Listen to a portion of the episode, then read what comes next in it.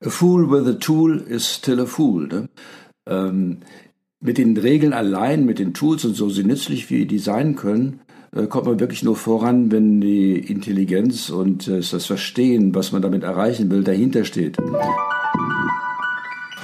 Herzlich willkommen zum Podcast Gut durch die Zeit, der Podcast rund um Mediation, Konfliktcoaching und Organisationsberatung.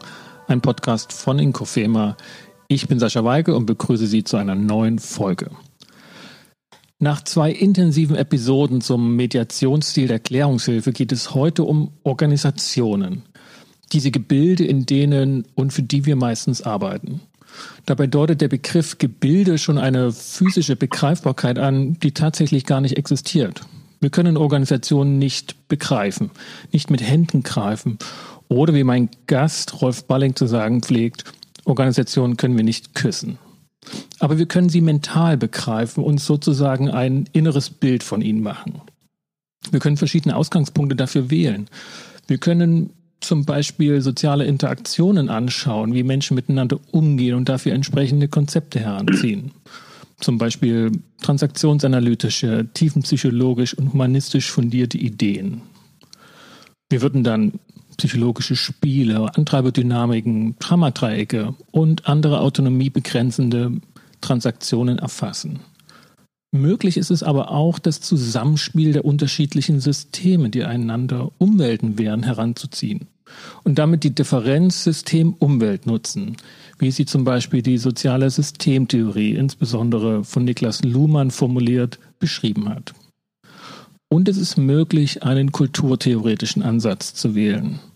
Neuerdings zum Beispiel durch Andreas Reckwitz, dem Soziologen aus Berlin, der eher soziale Praktiken anschaut und spezifische Codes nutzt, um Organisationstreiben zu erfassen. Rolf Balling hat bereits vor Jahren einen Ansatz gewählt, der die Kulturdimension einer Organisation mit transaktionsanalytischen Grundkonzepten erfasst und aus den drei Persönlichkeitsbestrebungen nach Freiheit, Verbundenheit und Regelhaftigkeit zusammensetzt. Seine Kulturdiagnose einer Organisation fragt nach dem Mischungsverhältnis dieser drei Aspekte dem inneren Bild einer Maschine, die regelhafte Abläufe hat und dem inneren Bild einer Familie und ihres Zusammenhalts zueinander. Und als drittes nach dem inneren Bild eines Spielplatzes, auf dem man sich angeregt ausprobieren und kreativ beschäftigen kann. In der heutigen Sendung soll es darum gehen, mit diesem Dreiklang einer Kulturdiagnose von Organisationen das neue Mantra der Innovationszwänge zu untersuchen, dass Organisationen agil und flexibel sein müssen, um ihre Leistungen erbringen zu können. Und ich bin sehr froh, genau dafür mit Rolf Balling heute sprechen zu dürfen. Hallo Rolf. Ja, hallo Sascha, da bin ich doch. Hallo Rolf. Ich habe jetzt so ein bisschen schon deine Kulturdiagnose, dein Dreieck der organisationalen Kulturdiagnose angesprochen. Was müssen wir dazu wissen, um uns dann späterhin den agilen Phänomenen widmen zu können? Ja, du hast es selber eben schon gesagt. Ne? Also ich unterscheide drei Dimensionen, drei Valenzen und die kann man sowohl kulturell wie auch strukturell begreifen oder definieren. Und das ist einmal ja die Regel als Metapher die Maschine, das ist die Verbundenheit, Commitment als die Familie und das ist die Freiheit oder der Spielplatz in der dritten Valenz. Und, ähm, und jetzt alle neuen Organisationsformen und, und äh, alle äh, Hoffnungen, jetzt doch die Organisation effektiver zu machen, die haben immer ein Grundthema. Wie gehen wir denn effektiv mit Komplexität um? Denn die Komplexität steigt, obwohl das ist schon ein bisschen paradox. Komplexität ist immer unendlich kompliziert, also ist was anderes als kompliziert. Aber es wird immer komplexer und äh, die Art und Weise, wie wir mit Komplexität umgehen, wird in sozialen Systemen und eben auch in Organisationssystemen sehr stark darüber entscheiden, wie wir effektiv sind und wie wir tatsächlich uns am Markt oder in der Gesellschaft oder in der Welt behaupten. Das heißt, mit dem Modell von dir, das diese drei Aspekte aufgreift, strukturell oder kulturell, hast du gesagt, können wir das angehen. Verbundenheit, Regelhaftigkeit und auch ähm, das kreative Element. damit lässt sich Komplexität handeln. Das ist das Ziel dieses Modells, wenn ich das jetzt richtig eingeordnet habe. Ja, ja vielleicht um das noch zu verschärfen. Ne? Also es gibt äh, klassisch immer so eine Tendenz, jetzt wissen wir, wo es lang geht und dann wird irgendetwas optimiert. Zum Beispiel das Regelsystem wird optimiert. Oder, oder es kommt die Erkenntnis, wir müssen zusammenhalten und dann wird der Zusammenhalt, das, das Familienthema optimiert. Oder es wird gesagt, naja, wirklich motiviert sind die Leute nur, wenn sie Freiheit haben, also wird das optimiert. Aber es kommt immer mehr darauf an, und das wird klar, die Integration ist das, worauf es ankommt. Also die drei Valenzen wirklich in einer guten Weise zu verbinden. Lass uns, lass uns vielleicht drei typische Situationen dafür nehmen. Also wenn du jetzt, als du gesagt hast, ähm, jetzt wissen wir, wo es lang geht und jetzt verregeln wir das jetzt, schaffen wir Standards dazu. Das wäre eine Situation, wo sozusagen dieser Aspekt der äh, Regelhaftigkeit, der Ordnung und Struktur betont werden würde. Also alle, alle Macht den Handbüchern sozusagen. Ja, genau. Also da gibt es ja den schönen flapsigen Spruch, uh, a fool with a tool is still a fool. Ne? Ähm, mit den Regeln allein, mit den Tools und so, so nützlich wie die sein können, äh, kommt man wirklich nur voran, wenn die Intelligenz und äh, das Verstehen, was man damit erreichen will, dahinter steht. Zum Beispiel, das kennen wir ja schon als klassisch so, zum Beispiel Toyota Fertigungssystem. Wenn da nicht die richtige Haltung dahinter steht, das richtige Verständnis, was, was eigentlich die Essenz von der Idee ist, dann nutzen einem die Regeln alleine und die Tools, die damit verbunden sind, nicht viel. Das heißt, das war ein sehr regelorientiertes ähm, Vorgehen von Toyota. Ich nehme ja. an, du sprichst so die Entwicklung um Kaizen an und die innere Richtig. Minimalisierung ähm, des, ja. der Vorgänge. Das ist schon ein paar Jahre her, ne? Ich glaube so 90er. Ja, schon. Wobei ähm, Toyota, das macht das schon sehr lange, aber das wurde dann der, eher zu einem allgemeiner Schlager. Das war, eine, das war so, Toyota weil ist ja nun sehr erfolgreich damit gewesen. Und da hat man das nachgeahmt und dann haben dann viele Organisationen gesagt, naja, wir haben wir schon. Ne? Alle Regelsysteme von Toyota haben wir jetzt auch. Aber die hat nicht die Ideologie, die hat nicht das Verständnis dafür. Und das ist halt noch was anderes als eben ein, ein Regelsystem. Mhm. Mhm.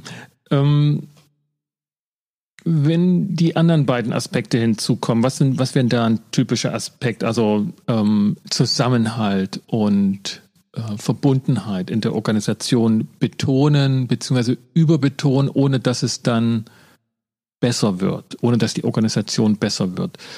Was ist da ja. ein typischer Fall, dass sich eben auch unsere Zuhörerinnen ein Bild machen können? Ja, das nehmen wir mal die Valenz Verbundenheit oder Familie. Da könnte man jetzt sagen, jetzt vom, vom Regel her, äh, ja, wir wollen, äh, wir, wir belohnen wenn die Leute sich engagieren und die Ziele erreichen im Sinne der Gesamtfamilie. Aber trotzdem ist das ein Konzept, was äh, irgendwie sehr individuell und egoistisch ist und macht nicht wirklich Zusammenhalt. Also Zusammenhalt beruht auf Vertrauen und wirklich auf ein gemeinsames Commitment. Und das passt mit Regeln nicht wirklich zusammen.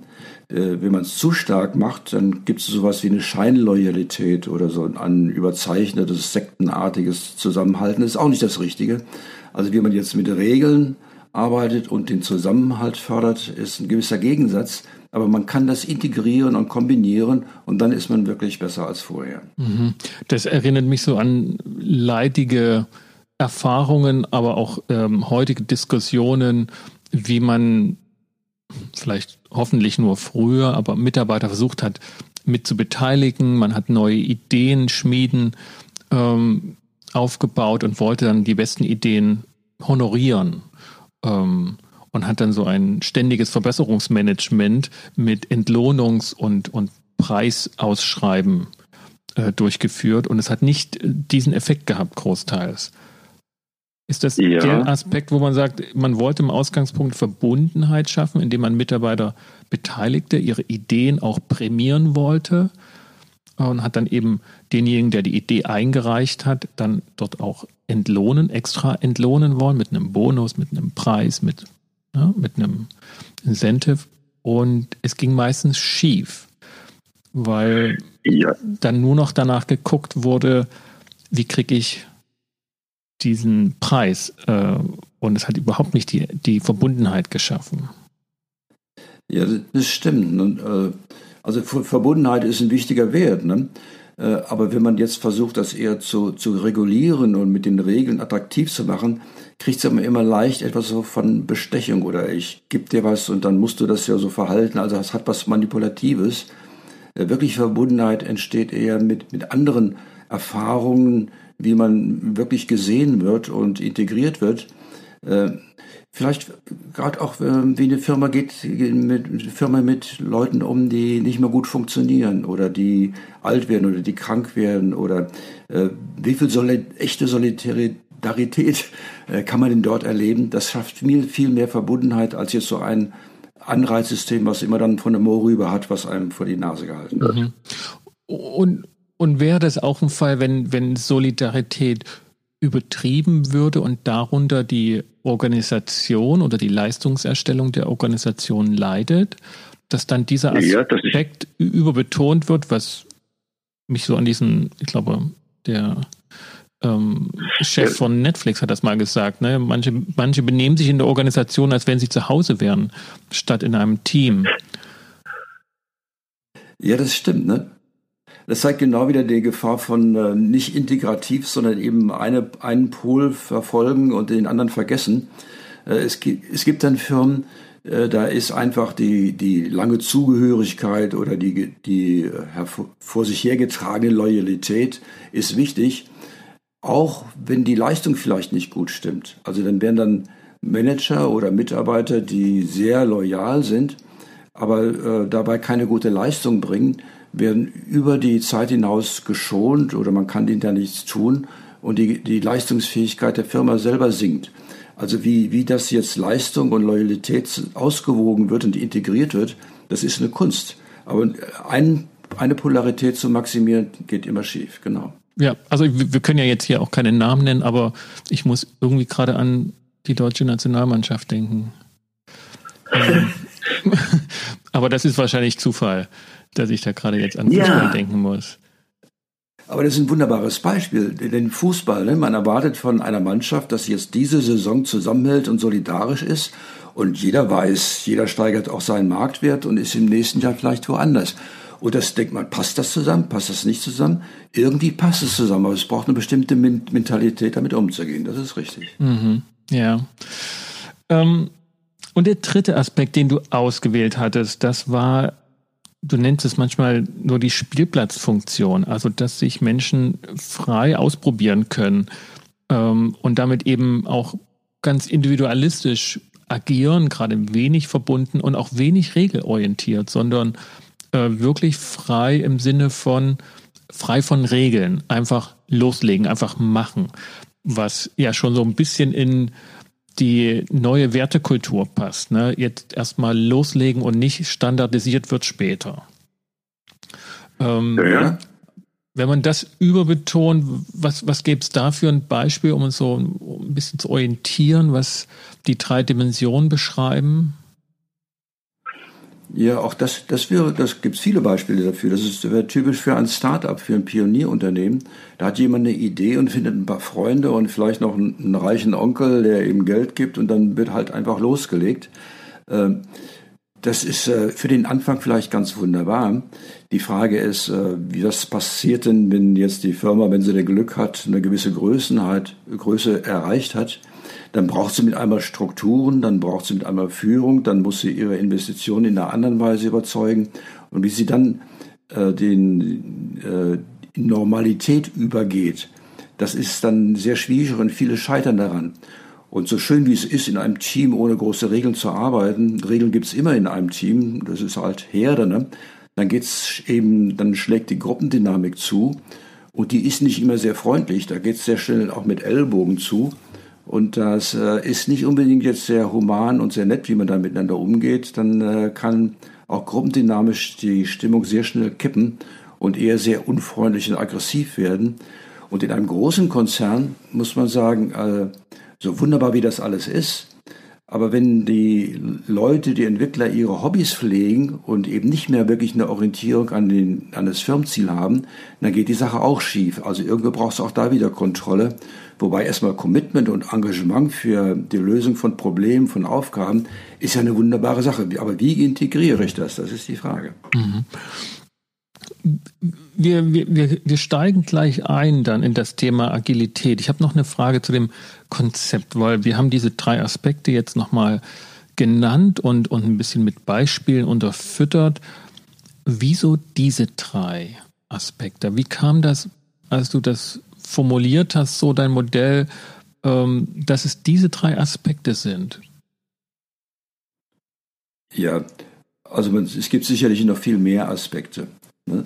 Und, und bei jedem Modell, was man so macht, dann ist die Frage, wie, was ist denn das Wichtigste dabei? Wie kann man es so reduzieren, dass man trotzdem die wichtigsten Sachen drin hat äh, und sich nicht in den un, eher unwichtigen verheddert? Und das ist wirklich eher eine, eine Erfahrungssache und eine Erprobung über die Zeit, dass man sagt, ja, diese drei bilden das schon sehr gut ab. Ne, vielleicht man es auch erweitern auf fünf oder so, aber irgendwie, es hat ja was, ne? Die, die Regeln und die Verbundenheit und die Freiheit, ja, das sind, das sind diese äh, Balenzen, ab die es immer wieder sich zusammenrüttelt. Mhm. Also entsprach deiner, deiner Erfahrungswelt und, und du bist und, und du hast auch nicht nur lange Jahre als externer Berater gearbeitet und, und Ausbilder für Berater, sondern du warst ja auch lange Jahre selbst Organisationsarbeiter. Also ja, das bin ich. Ne? Ne, ich war leitender Angestellter, ich war Geschäftsführer einer GmbH und ich habe viel gelehrt und, das sind, und mit, mit den, meinen Trainees das diskutiert und die waren selber in Organisationen tätig. Und in diesen Diskussionen, in dieser Erprobung, auch in Supervision, äh, hat sich gezeigt, dass dieses Modell tatsächlich gut funktioniert. Okay, dann haben wir, dann haben wir so ein bisschen, also da haben wir das Modell. Wir wissen ungefähr, dass das die wesentlichen Aspekte sind. Ähm, und jetzt sind wir in der heutigen Zeit seit einigen Jahren doch mit neuen Phänomenen äh, beschäftigt, die nochmal einen anderen, ähm, eine andere Geschwindigkeit aufgenommen haben. Ne? Wenn ich jetzt mal das Thema Flexibilisierung nehme, dann ist das schon immer so gerne Thema gewesen und gewollt, dass Mitarbeiter flexibel sein sollten und damit eben auch ein Stück weit der Willkür und der Schnelllebigkeit des Marktes, der Umwelt, wie das auch immer Arbeitgeber bezeichnet haben, ausgesetzt waren. Ähm, mhm. Heute spricht man häufig eher von Agilität. Organisationen müssen agil sein und das meint vor allen Dingen, Mitarbeiter müssen agil agieren können und die Methoden und Arbeiten, ähm, also Kooperationsformen agil aufstellen. Das ist ja nochmal eine, eine Steigerungsform von Flexibilität ist, oder? Wie, wie scha schaust du auf die Entwicklungszeit, wo ja Mitarbeiter schon immer diesen Anforderungen ausgesetzt waren, möglichst flexibel eingesetzt werden können, ohne dass sie sich dagegen wehren können. Aber heute scheint sich diese Debatte irgendwie gewandelt zu haben und Mitarbeiter wollen agil sein und Organisationen haben manchmal den Eindruck, dass ihnen das entgleitet, die Kontrollmöglichkeit, die Regelhaftigkeit. Ja, ne? also dazu müsste man sagen, die Idee von äh, jetzt eher Maschinenhaftigkeit alles unter Kontrolle kriegen, das waren ja nicht die Mitarbeiter in erster Linie, das war ja eher die Managementphilosophie mit der Idee von Controlling und so und von genauer Planung war ja schon manchmal schon die Hoffnung, wenn wir das nur richtig alles ähm, gedanklich in den Griff kriegen, dann können wir gute Prognosen machen, dann können wir uns im Markt etablieren und dann sind wir vor Überraschung gefeit. Also diese Ideologie ist äh, bankrott gegangen, kann man sagen. Ne? Und das Management musste sich in, mit großen Schmerzen umorientieren und die Gewuss Ungewissheit in den Märkten und in der Zukunft eben anzuerkennen und sich zu fragen, was machen wir denn daraufhin? Das ist jetzt natürlich jetzt auch durchgeschlagen in Richtung Mitarbeiter als Erlaubnis. Also ihr wollt agil sein, ihr wollt mehr Freiheit haben. Sowas brauchen wir jetzt. Ne? Was auch wirklich das Problem ist, äh, so gut wie diese Entwicklung ist, die ich sehr begrüße, ist doch manchmal die Idee, okay, da können wir die ganzen Regeln Systeme und so, die können wir über Bord werfen, denn es hat ja gezeigt, dass die es nicht bringen. Aber das ist dann wieder, wieder der Pendelbewegung in die nächste äh, Richtung. Es stimmt ja nicht. Denn auch gerade in agilen Arbeitsmethoden, ob das jetzt Scrum ist oder sonst was, da gibt es Regeln und die werden sehr stark eingefordert. Ähm, die sind allerdings eher funktional, aber sie geben einen Rahmen, innerhalb deren, dessen Rahmen Flexibilität und äh, Kooperation alles organisiert werden kann und erlaubt ist. Und das ist der Vorteil dieser neuen Methoden, dass sie doch eher sehr konkret eben Verbundenheit, sprich Commitment, also Regeln, schon mit den klaren äh, Regeln, in welcher Rolle man welche Befugnis hat, wie das koordiniert werden kann, aber auch dem Engagement, der aus dem Commitment teilweise kommt, ja, wie ich habe dem zugestimmt und das macht mir Spaß und ich will das erreichen. Äh, äh, in dieser Weise kommt etwas dabei raus, was tatsächlich effektiver ist als frühere Systeme. Das ist jetzt noch nicht perfekt, da brauchst du noch viel Lernen dabei, aber der, das ist tatsächlich ein qualitativer Sprung, das ist ein neues Niveau, das sehe ich schon. Mhm. Ja, also man muss ja auch, glaube ich, mit, mitsehen bei dem Thema ähm, Regelhaftigkeit oder Kontrollmöglichkeit, ähm, was ja immer so auch ein Spiegelbild oder die, die, die andere Seite der, der Koordinationsfähigkeit, also wie können wir Mitarbeiter koordinieren, wie können die sich selbst koordinieren, dass am Ende auch ja ein Produkt rauskommt. Wir sind ja in einer sehr ähm, komplexen Produkterstellung, wir sind nicht mehr in der Handwerksmeisterei.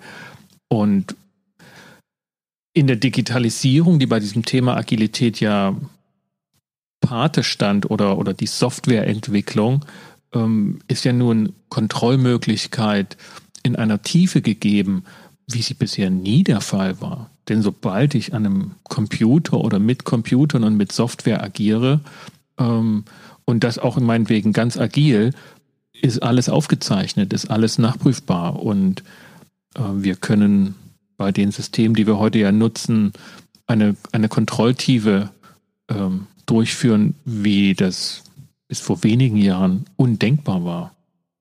Also mir scheint, dass da bestimmte Aspekte rausgenommen werden, wo man Kontrolle herabsetzen möchte, also zum Thema Führungsfähigkeit, dass es halt nicht mehr so geht, dass die Führungskraft das alles kontrollieren kann, was geschieht.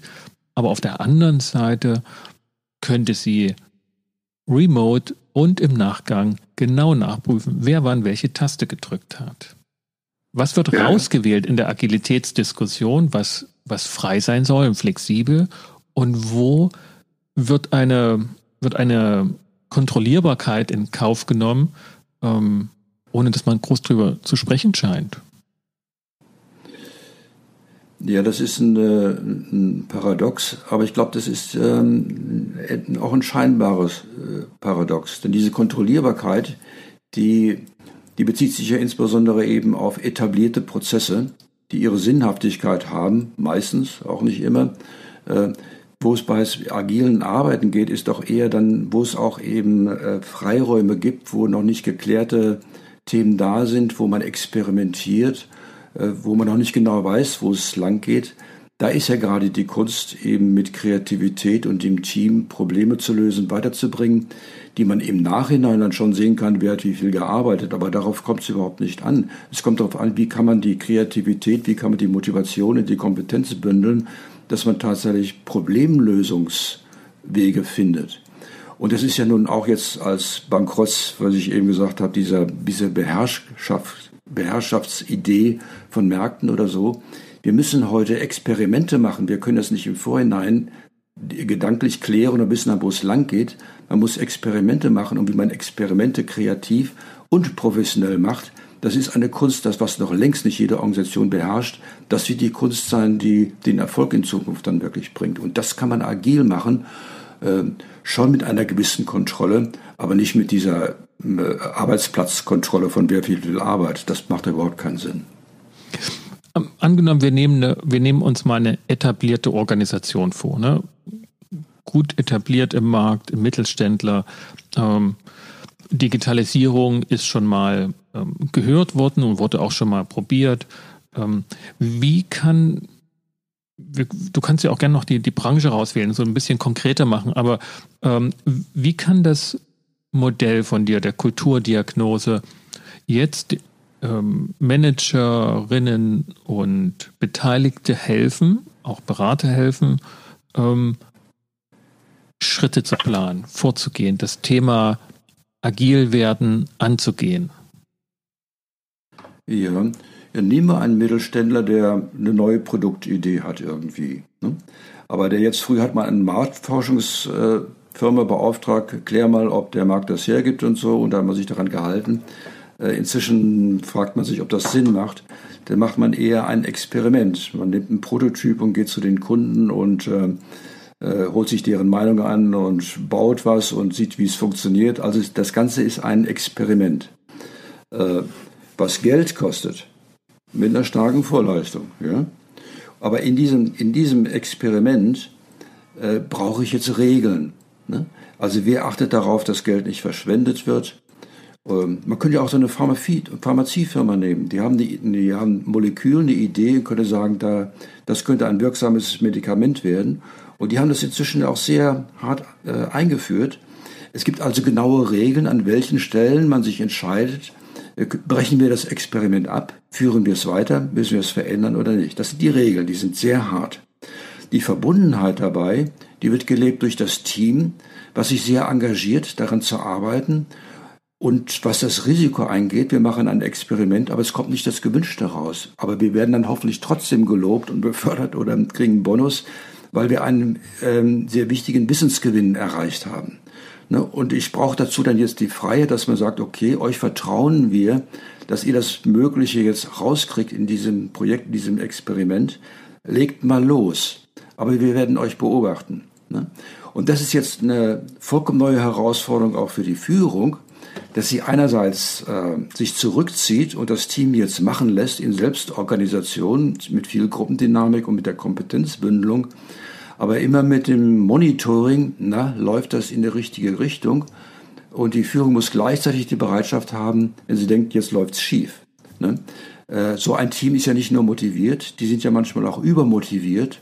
Und jetzt müsste das Management eingreifen, reingrätschen und sagen, stopp, jetzt machen wir eine Analyse, wo sind wir einfach eigentlich geblieben und eventuell muss man das vollkommen neu aufsetzen oder vielleicht sogar beenden. Aber diese, äh, diese Zweiheit zwischen Freiheit geben, aber dann eventuell doch mit Macht reingrätschen und Macht benutzen, das muss auch, müssen auch Führungskräfte erstmal lernen. Und die meisten können nur Gas geben. Aber diese Zweifältigkeit, dieser Überblick, das ist eine Kunst, das kann längst noch nicht jeder. Mhm.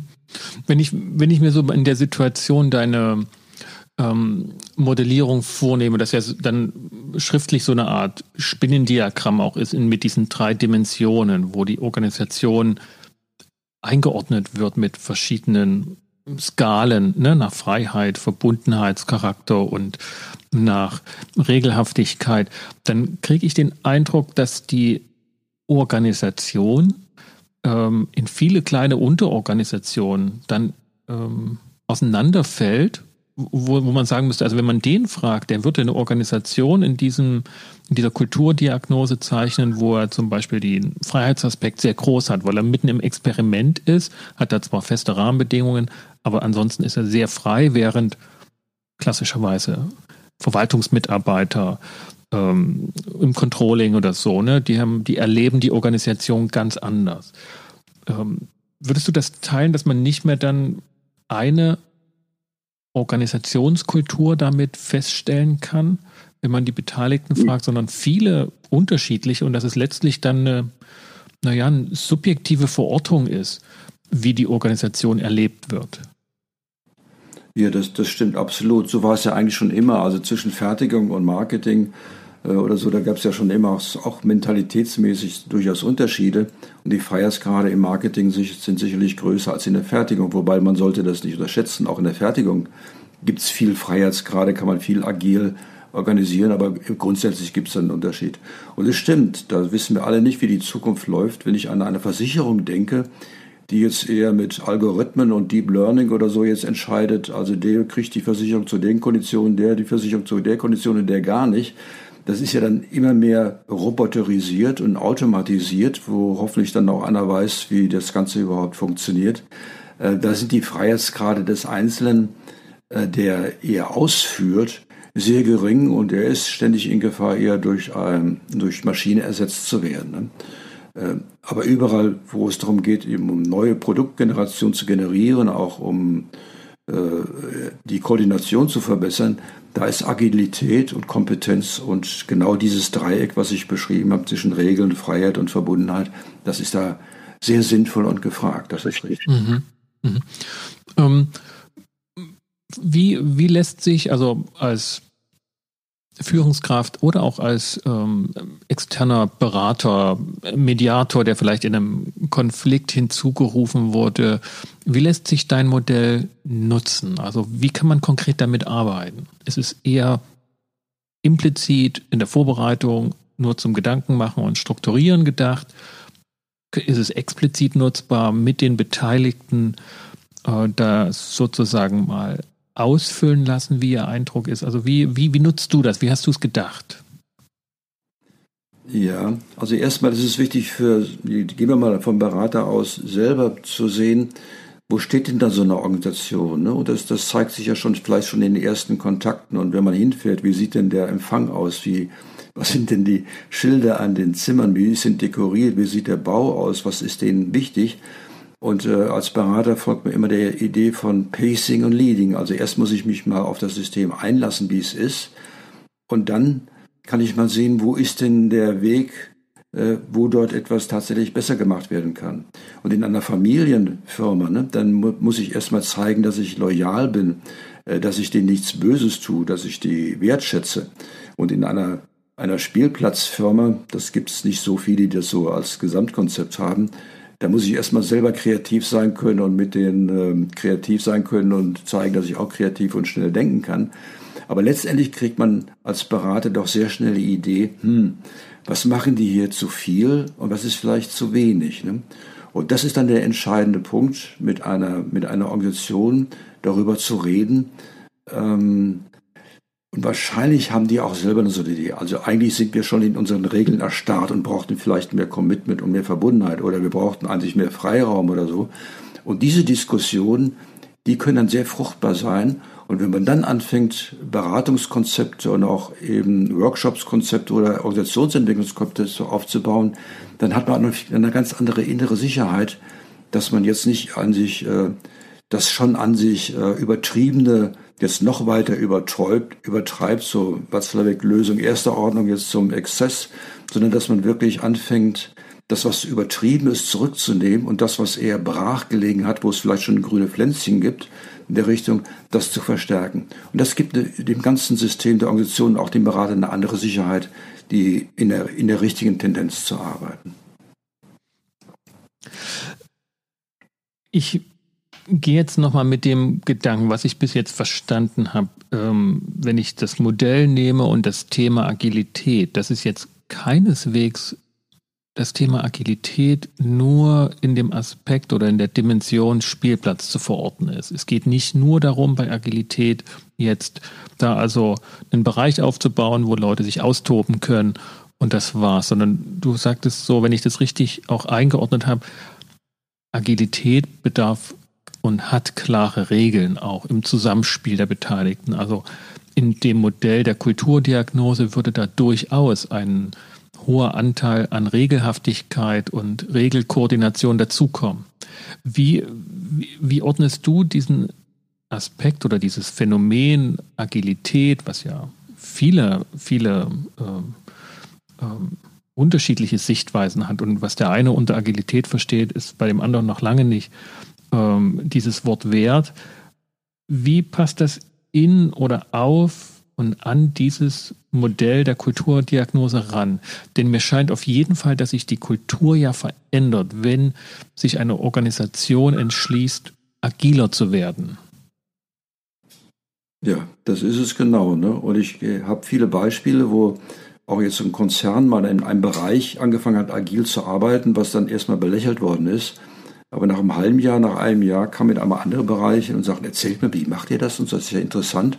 Ihr habt irgendwie Spaß daran und ihr haltet eure Termine ein. Was ist denn bei euch los? Also es wird irgendwie attraktiv. Und es stimmt. Es ist jetzt nicht irgendwie, na, jetzt machen wir alle, müssen wir alles tun, was wir, was wir wollen oder so.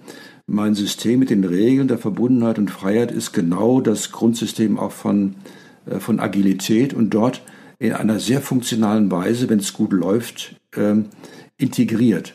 Und es ist manchmal das Missverständnis bei Agilität, jetzt lassen wir dem einfach Freiraum, die werden das schon irgendwie hinkriegen. Das ist es nicht. Das ist alles, äh, muss gut organisiert sein.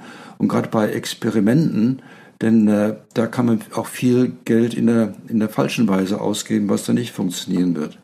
Eins noch dazu zu sagen, ne? jetzt zur Verbundenheit, die ja wichtig dabei ist. Also wenn ich agil arbeite, äh, ist das ja immer etwas Projekthaftes. Ne? Und die Kunst, mich jetzt auf Kollegen einzulassen in einer guten kollegialen Kooperation, aber das ist jetzt keine Freundschaft oder so, in dem Bewusstsein, äh, im halben Jahr, im einem Jahr lang, ja, werde ich auch wieder loslassen, muss mich neu orientieren, wieder einlassen, wieder loslassen. Also dieses ständige Einlassen und Loslassen, also jetzt nicht Kollegen zu haben, mit denen man jetzt 20 Jahre lang an einem Schreibtisch sitzt oder so, das erfordert eine ganz andere Kompetenz, auch mit diesem Verbinden und Loslassen umzugehen und braucht eine andere persönliche Reife, um so etwas überhaupt ausfüllen zu können. Und das äh, macht, äh, sagen wir mal jetzt Persönlichkeitsentwicklung bei Agilität zum absoluten Muss, wie es früher noch gar nicht so notwendig in einer Firma war. Mhm, mhm. Das ist ein, das ist ein wichtiger Aspekt. Ähm, ich, ich mag noch mal ein bisschen, bisschen vor mir. Es gibt ja diese, wenn ich die Kulturdiagnose anstelle, entweder als externer Berater oder auch als Mitarbeiter und, und formuliere dann sozusagen das Dreieck in diesen drei Dimensionen. Du hast ja diese Grafik dazu, ne, wo dann unterschiedliche Dreiecke draus kommen. Würde das mhm. dann auch heißen können, dass ich am Anfang eines, ich sage jetzt mal, Agilisierungsprozesses das Dreieck A habe und am Ende und auf einem fortgeschrittenen Wege dieses Agilisierungsprozesses ich immer noch das gleiche Dreieck habe und trotzdem sich die Kultur letztlich unterhalb dieser Wahrnehmungsschwelle des Modells geändert hat. Aber es sind eben doch auch Aspekte der Verbundenheit gekommen, die wurde nicht aufgelöst. Es sind Regeln eingeführt worden, die es vorher nicht gab und andere sind dafür weggenommen worden. Und auch äh, der Freiheitsgrad hat sich gewandelt, aber nicht in einem mehr oder weniger ge geworden und letztlich das gleiche Dreieck aufkommt.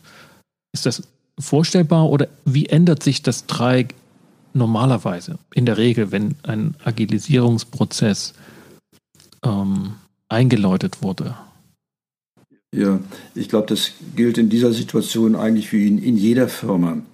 Äh, es gibt kein äh, gleichmäßiges Fortschreiten darin, dass man jetzt äh, die Regeln und die Verbundenheit und die Freiheit oder sowas in gleichem Maße fortschreitet. Es ist immer äh, eins hat den, den, vielleicht ist das, das Standbein, das andere das Spielbein, könnte man sagen.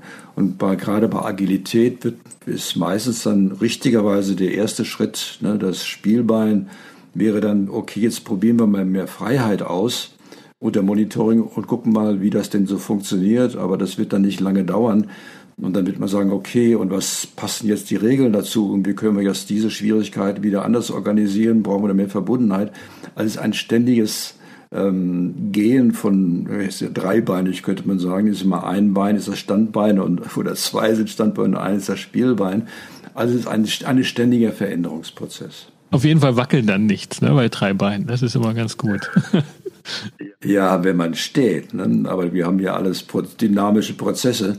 Und eigentlich geht es hier um intelligentes Wackeln. Das ist richtig. Ne? Es gibt keine Stabilität in dem Sinne. Es gibt nur immer ein Reagieren, äh, wie bei einem Flugzeug, was äh, eigentlich immer äh, im, dabei an sich abzustürzen ist, wo man immer äh, gegenregulieren muss, damit es geradeaus fliegen kann. Genauso ist es in diesem Prozess. Ja, du nennst es wie intelligentes Wackeln. Sehr ja, gut. Ja, ja, genau. Sehr gut. Genau. Intelligentes ja, Wackeln. Das kommt in die Show Notes. Rolf. Ne, und, und, dafür, brauchen wir, dafür brauchen wir Management. Ne? Management ist ja kein Bewahrer von Statischen. Management muss ständig intelligent wackeln und gucken, wo sind wir in Gefahr, irgendwie in eine falsche Richtung zu kommen, um es wieder gegensteuern. Ne? Und wenn es das kann, dann kann man vielleicht in der Firma Aktien kaufen. okay, gut. Also äh, Ausschau halten, wer intelligent wackelt. Ähm, Dort scheint sich dann ein Investment, ob nun mit einer Mitarbeit, Zusammenarbeit oder einem Investment anderer Art scheint sich zu lohnen.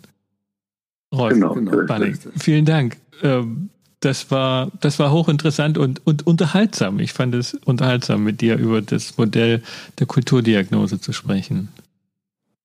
Das freut mich doch. Mir hat es viel Spaß gemacht. Okay. Rolf, ich wünsche dir ähm, ja ruhige, ähm, ruhige, ruhiges Weihnachten so vielleicht, ne? Ein schönes ähm, nach diesem Jahr, dass alle unsere Agilitätsvorstellungen äh, äh, nochmal auf den Prüfstand gestellt hat, ähm, wünsche ich dir einen guten Ausklang. Dankeschön und gleichfalls nur und viel Agilität dabei. Wir sehen uns im neuen Jahr. Tschüss. Alles klar. Verstanden. Bis dann.